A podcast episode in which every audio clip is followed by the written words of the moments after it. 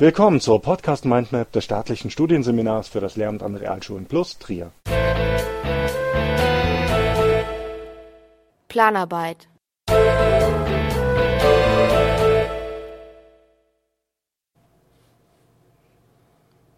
Die Schulen zeichnen sich heute durch eine zunehmende Heterogenität aus.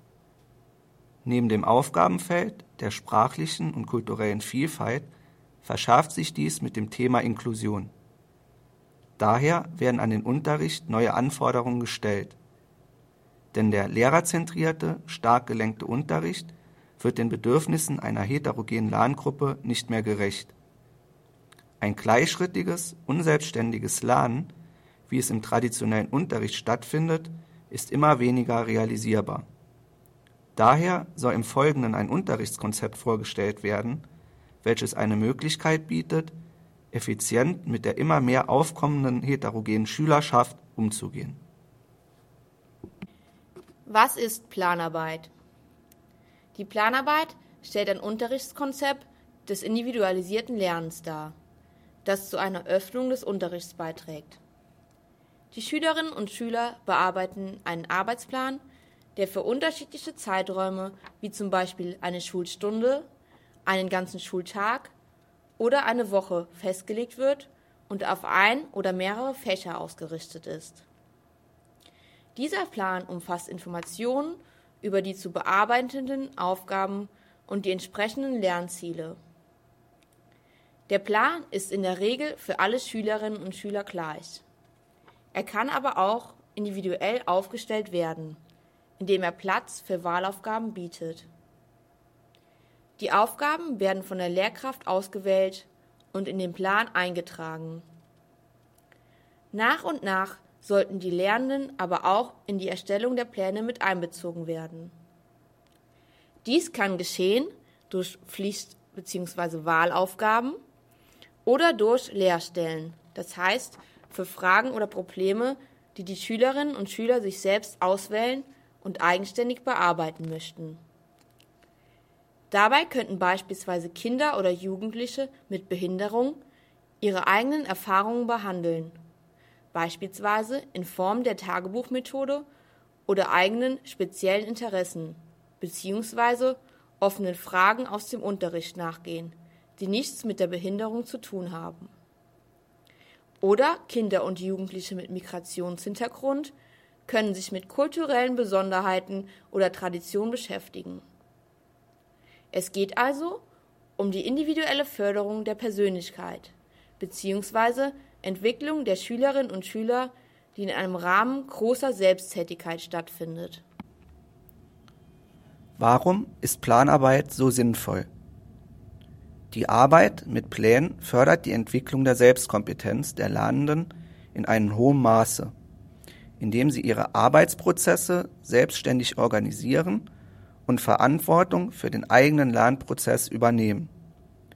Die Aufgaben können ihrem Lerntempo entsprechend bearbeitet werden, gegebenenfalls können die Schülerinnen und Schüler auf Hilfe durch die Lehrkraft zurückgreifen und Absprachen und Verabredungen mit Mitschülern treffen. Das heißt, die Lernenden wählen im Zuge der Bearbeitung des Arbeitsplans aus, ob sie die Aufgaben in Einzel-, Partner- oder Gruppenarbeit erledigen. Dies bietet schließlich Gelegenheit des kooperativen Lernens. Es eröffnet zahlreiche Möglichkeiten, sich mit anderen zu verständigen, mit und voneinander zu lernen und Verantwortung zu übernehmen. Der Nutzen der Arbeitsform liegt aber auch in der Leistungsdifferenzierung, da die Aufgaben unterschiedliche Schwierigkeitsgrade aufweisen können.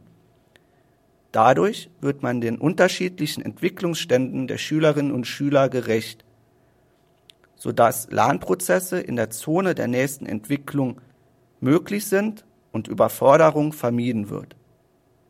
Die Korrektur der Arbeitspläne sollte aus einer Kombination von Selbst- und Fremdkontrolle erfolgen. Gehen Selbstkritik und Selbstbeurteilung Prozessen der Fremdbewertung voraus, werden Unabhängigkeit, Kreativität und Selbstvertrauen gefördert. Was muss bei der Durchführung beachtet werden? Das Gelingen der Wochenplanarbeit hängt entscheidend von der Planung und der Haltung der Lehrkraft ab. Es ist zu Anfang zunächst ausschlaggebend, inwieweit eine Lehrkraft flexibel ist bzw. sich von der Stofffülle befreien kann und ihren Schülerinnen und Schülern Selbstständigkeit zutraut.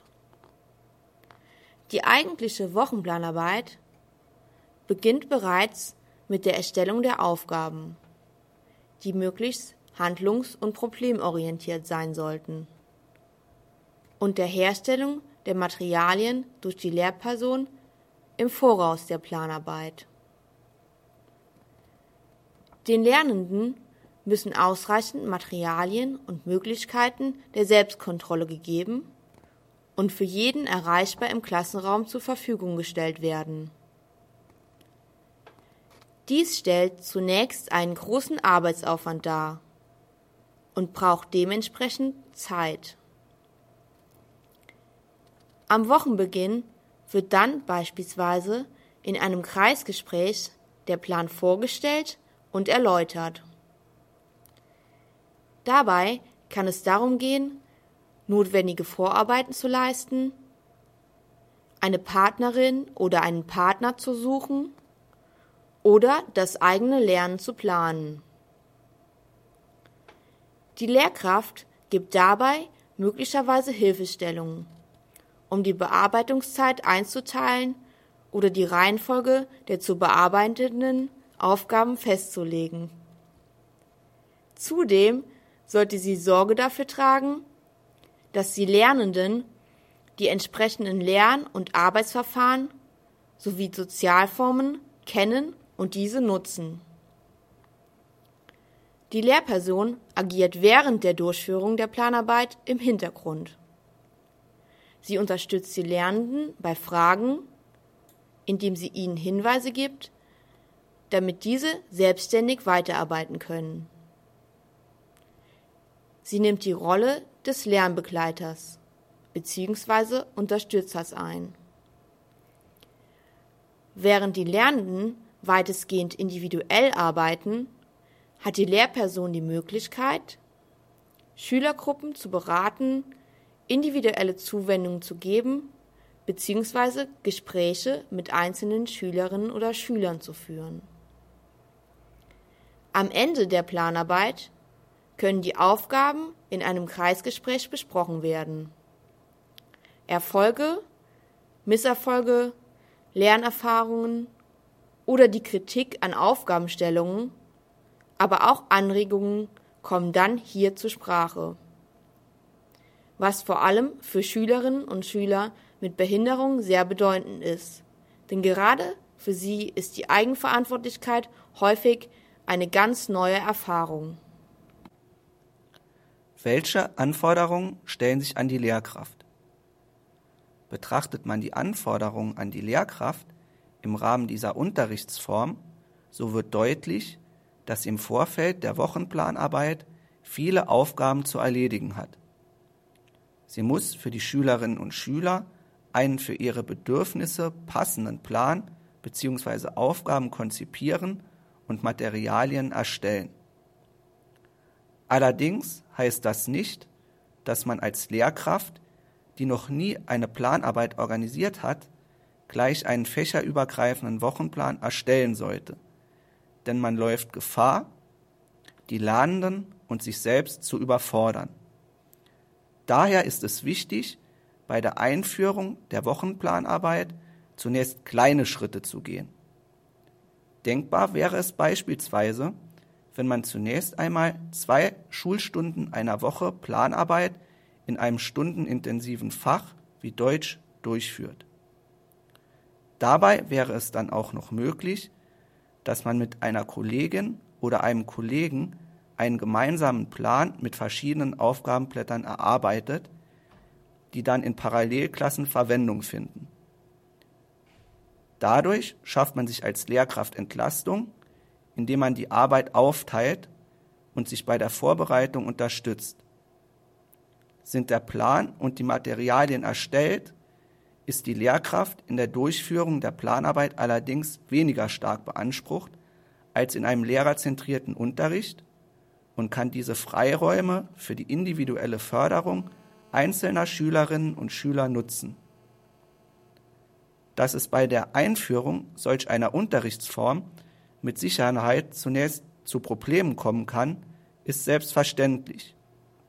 Kreativität, Mut und Durchhaltevermögen sind neben der Kooperationsfähigkeit dafür die Tugenden einer Lehrkraft, die für ein Gelingen notwendig sind. Hat man schließlich Erfolgserlebnisse im Kleinen, so kann man auch Kolleginnen bzw. Kollegen besser gewinnen und die Planarbeit weiter an der Schule ausbauen, sodass sie möglicherweise fest in das Schulprogramm aufgenommen wird. Dann kommt man auch dem Ideal immer näher, dass Materialien gemeinsam im Kollegium hergestellt und ausgetauscht werden. Davon profitieren später nicht nur die Schülerinnen und Schüler, sondern auch die Lehrer.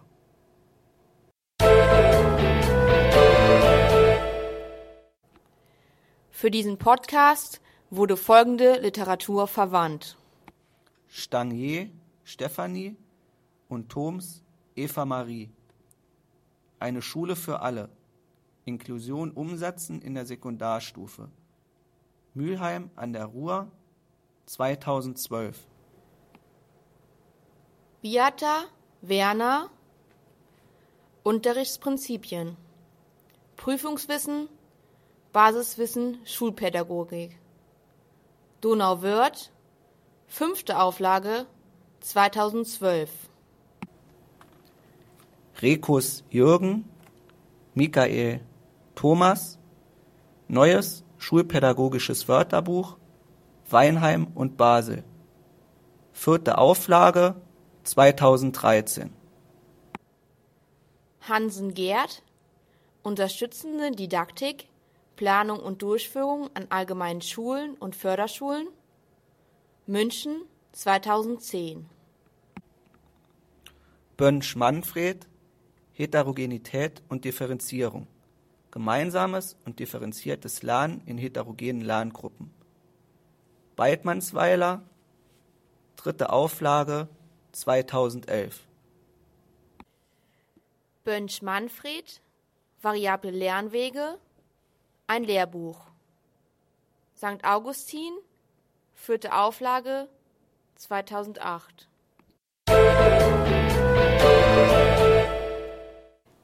Dieses Podcast wurde erstellt von Janine Schmidt und Michael Böhm.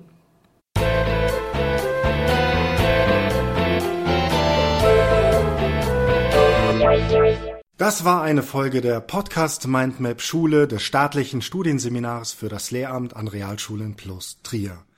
Wenn Sie an weiteren Inhalten rund um das Themengebiet Schule interessiert sind, googeln Sie einfach Staatliches Studienseminar für das Lehramt an Realschulen plus Trier.